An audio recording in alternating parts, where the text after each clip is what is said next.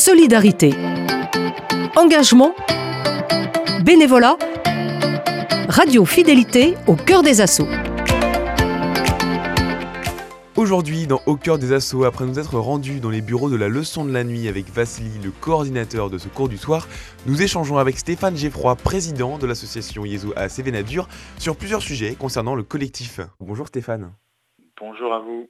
Depuis combien de temps vous êtes président dans cette association et pourquoi Je suis président depuis un an et demi. Alors pourquoi J'étais euh, précédemment pendant deux ans le président du collège euh, Diwan, hein, qui est hébergé Mhm. sur le site. Et comme ma fille euh, partait au lycée, donc je ne pouvais plus présider l'association. Et donc le président liégeois Sévénadur précédent était là depuis assez longtemps. Il souhaitait passer la main et on m'a proposé de, de prendre ce- la relève et, et j'ai accepté avec plaisir. Ça vous tient à cœur aujourd'hui de défendre euh, et de, comment dire, préserver et continuer à diffuser la langue bretonne?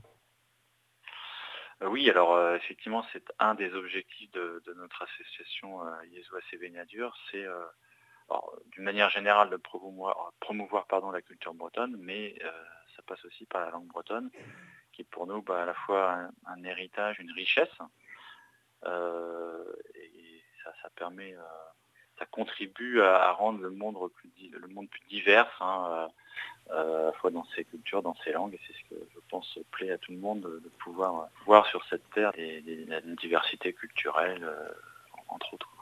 Sur cette diversité culturelle, justement, il y a trois semaines, on apprenait l'arrêt des subventions de la région pour euh, plusieurs associations bretonnes, pardon, dont la vôtre, mais aussi euh, l'ACB, l'Agence culturelle bretonne. Quel œil vous portez sur cette décision? C'est une, volonté de débretoniser les Pays de la Loire? Alors, je ne peux pas parler à la place des, personnes qui ont, décidé euh, de, de baisser ou de supprimer un centre de subvention. Euh, on peut le voir comme ça, malheureusement, puisque, comme vous l'avez dit, il y a plusieurs structures qui travaillent sur domaine culturel breton, ont vu la perte de ces subventions. Effectivement, on le regrette, euh, puisqu'en plus, euh, alors d'une part, les associations, d'une manière générale, sont dans une situation un petit peu compliquée en ce moment euh, financièrement. C'est le cas de toutes les associations, et c'est aussi le cas des associations bretonnes. Mais oui, on sent un peu un ciblage, donc on en est un petit peu désolé. Pour vous, l'arrêt de ces subventions, ça représente beaucoup? Ça, ça, ça impacte forcément Alors pour nous, c'était activités pas une, une grosse subvention, donc c'est pas une catastrophe. Euh, maintenant, euh, comme sur des petits budgets comme le nôtre, euh, ça a toujours une incidence négative, et puis ça donne aussi une mauvaise image de soutien, parce qu'on est quand même soutenu aujourd'hui par la région Bretagne, on est soutenu par le département, par la ville de Saint-Herblain, donc c'est un peu dommage que la région Pays de la Loire se désengage de ça.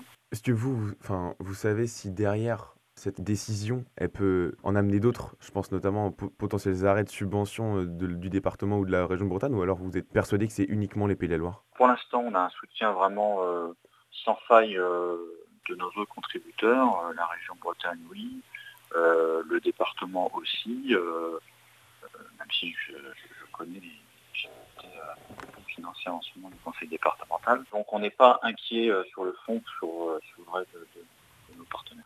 Avec euh, justement les finances et euh, les subventions, est-ce que vous, vous cherchez à vous développer encore plus Alors on a toujours des projets de développement, on est vraiment ambitieux puisque vous savez qu'on mène euh, bah, des actions culturelles. hein. C'est d'abord c'est notre premier objectif. euh, donc ça passe par euh, des expositions sur notre site de Langevinière, ça passe par des concerts, ça passe par des par l'organisation de conférences.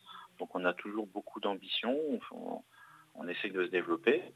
On a aussi des recettes propres, hein, puisqu'on parlait de, de finances. euh, on- on- sur notre site, on, on héberge huit associations permanentes. On a parlé tout à l'heure du collège d'Iwan, mais on Mhm. a l'école de Saint-Herblain, on a une crèche en breton, on a deux radios, on a euh, Un cours du soir de- que j'avais vu euh, et que j'ai pu voilà, rencontrer on a deux associations qui donnent des cours de- du soir ou des, ou, ou des cours, euh, enfin ou des formations longue durée, 6 à 9 mois de langue bretonne. Donc toutes ces associations donc, contribuent à, à- financièrement à la gestion du site.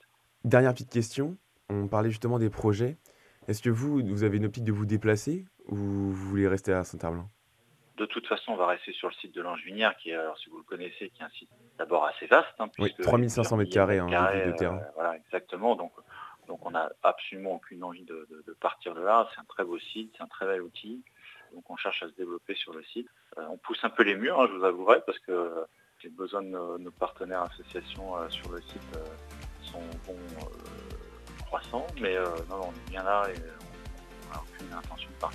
C'était Stéphane Geffroy, président de l'association Yezua Sévénadur. Demain, nous retournerons dans la salle des expositions où aura lieu un atelier de Qigong.